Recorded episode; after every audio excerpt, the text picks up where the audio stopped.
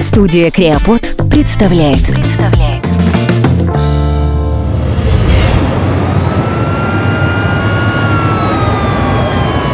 Утро спасателя. Это мини-подкаст истории от первого лица о работе спасателей. Несколько раз в месяц Андрей Борзунов заступает на дежурство в Москве, а после рассказывает о том, с чем ему пришлось столкнуться за время смены. 26 октября 2020 года, 9 часов 47 минут. Алло. Андрей, привет. Да, привет. Как прошла твоя смена?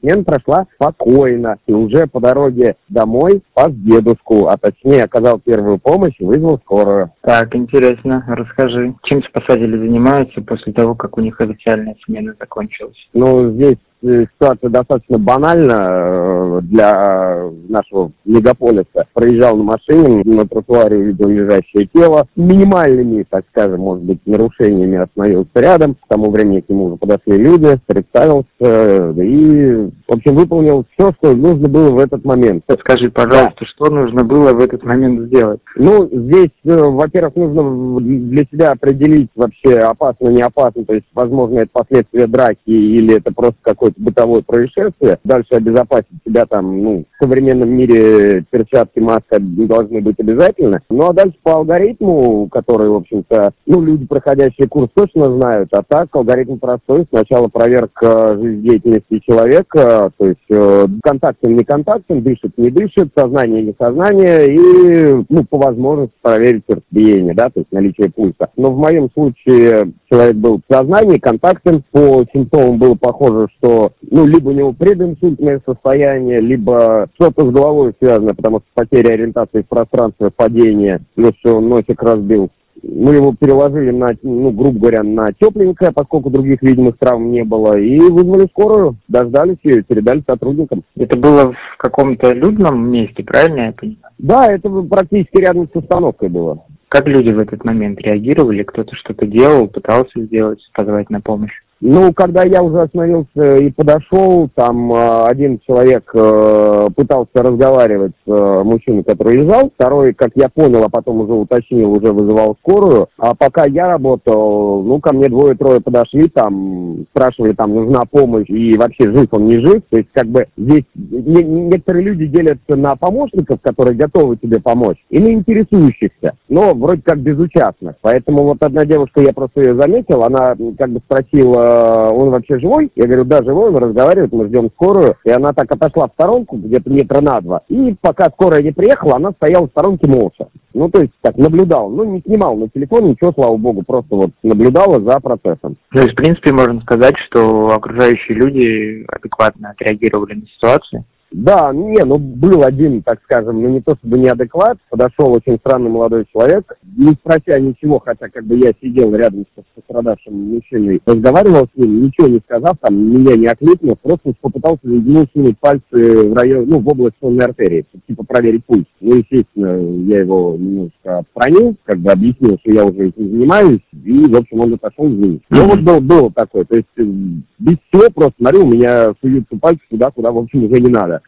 Ну, ты в момент же был уже в гражданской одежде, да, понять? Да, да, да, конечно, конечно. Ну, гражданская одежда, гражданской машине. Но опять же, маска перчатки всегда с собой, поэтому как бы уже был одет. Понятно. Андрей, спасибо тебе, во-первых, за помощь пострадавшему уже вне твоей смены. Если вернуться к ну, тому, как, как прошла смена, то, может, были какие-то примечательные случаи, которые тоже можешь отметить? Да, как я уже сказал, смена прошла относительно спокойно, то есть там каких-то глобальных катаклизмов не происходило, но таким для нас, будем так скажем, говорить резким вызовом э, была потерявшаяся женщина. То есть изначально она вроде как была недалеко от МКАДа, ну и условно в районе моего выезда. А потом, когда уже, слава богу, связь была с этой женщиной, и мы с ней связались, оказалось, что э, она, ну там, условно, в трех-четырех километрах от МКАДа уже. То есть это вроде как область. Но поскольку меня уже туда выслали, я, ну, грубо говоря, стал координатором поисково-спасательных работ, то есть все силы были завязаны на меня и на мою смену, смену, и, ну, в итоге мы женщину нашли, но сама по себе вот эта вот не очень привычная работа, то есть связаться с, э, там, отрядами, которые рядом, э, посчитать, сколько тебе нужно сил, потому что близится вечер и темное время суток, созвониться с добровольной организацией, вот волонтерской организацией Лиза Алерт, потому что у них достаточно хорошо поставлена поиск информации, ну и вообще связь, вот это все, они действительно хорошо работают. И в этот раз он мне очень помог, потому что я был в районе там, где эта женщина потерялась, а там плохо со связью. И, а он, ну, грубо говоря, находится, ну, дежурный координатор у них, вот, каждый день. Он находится у себя, ну, условно, там, дома, на рабочем месте. У него связь есть. Поэтому несколько раз получалось так, что у меня связи нет, и я связаться с женщиной не могу, а он у себя, грубо говоря, офиса связаться может. И нам приходилось вот делать такой кружок по связи, то есть он информацию от нее мне, я ему, там, и так далее, и так далее. Но потратив там пару-тройку часов, получилось чудо, женщина встретила квадриков, которые катались, и они, как бы ей показали хотя бы направление, а мы ее уже встретили в этом направлении. Но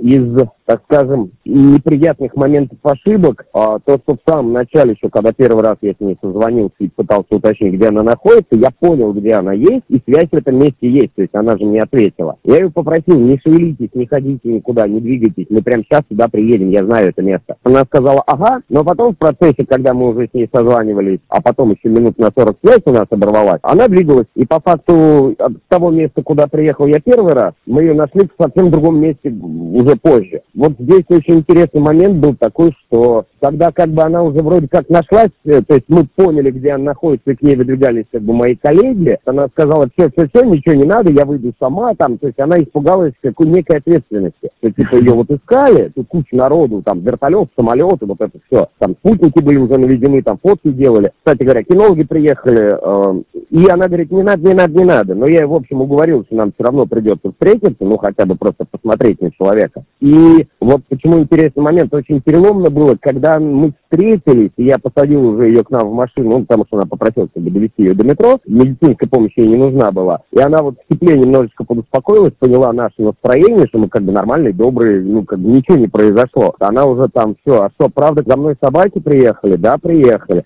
А что, правда, как бы э, там много-много отрядов, много народу? Я говорю, конечно, ну а как, площадь большая, лес, завалы, то есть, ну, реально будет... А что, прям искали бы? Я говорю, конечно, искали бы. А как иначе? Она говорит, а что, значит, получается, у нас не все так плохо в стране? Ну, вот, я говорю, да нет, в общем-то, все нормально. Ну, и она так отошла, хорошо, все, поблагодарила и отправилась домой. Андрей, у меня один вопрос, а в результате чего эта женщина потерялась? Все достаточно просто, в общем, после опроса, да, после выяснения обстоятельств, значит, получилось следующее. Она давным-давно, там, лет 30 назад жила в районе Москвы, недалеко от э, этого места, ну, условно, там, недалеко от МКАДа. И сейчас, приехав, она хотела пройтись по старым местам, где она когда-то там каталась на лыжах, была какая-то полянка, а поскольку там за 20-30 лет все перестроилось, она вроде как туда-то дошла, а там уже там новые дорожки, квадриками все разъезжено, и она пока вот лужи грязь там и все это обходила, она просто тупо запетлялась. Хоть и лес небольшой, то есть он со всех сторон ограничен, и когда-то бы она куда-то вышла. Но она несколько часов кружила тупо на одном месте. В какой момент она поняла, что все-таки потерялась и решила вызвать спасателей? Слушай, ну я так понял, она где-то, наверное, часик поблуждала, судя по ее разговорам. Угу. То есть час попыток выйти и осознание того, что она уже не понимает, где находится, и вокруг нее один бурелом, навел ее на мысль, что пора уже звонить. Но вот еще раз минус, что она после звонка э, продолжила движение. Вот это прям категорически нельзя. То есть если одно дело ты позвонил там товарищу, и вы договорились, где вы встретитесь, ну то есть ты приблизительно знаешь, но понимаешь, что ушел далеко, типа забери меня, друг. Ты вышел, как бы все нормально. Или там говоришь, ребят, и вот я пойду по этому веб, или там линия электропередач, или речка, вода течет туда, поэтому я пойду в эту сторону, потому что ну где-то там, наверное, мост. И тогда я бы хотя бы понимал, куда идет движение. А если вообще ты позвонил спасателям как бы и сказал, что вот я вот приблизительно там-то, не шевелись, потому что я хотя бы поеду, сирену включу, там услышишь, не услышишь, то есть, ну, здесь уже большая такая работа. И людей буду стягивать именно в эту точку. То есть так проще. Хорошо, что вся эта ситуация закончилась без каких-либо трагедий. Когда твоя я следующая сам рад. смена? Следующая смена у меня э, 30 числа. Значит, созвонимся с тобой после этой смены. Да, 31 на связи. Пока. Пока, всего доброго.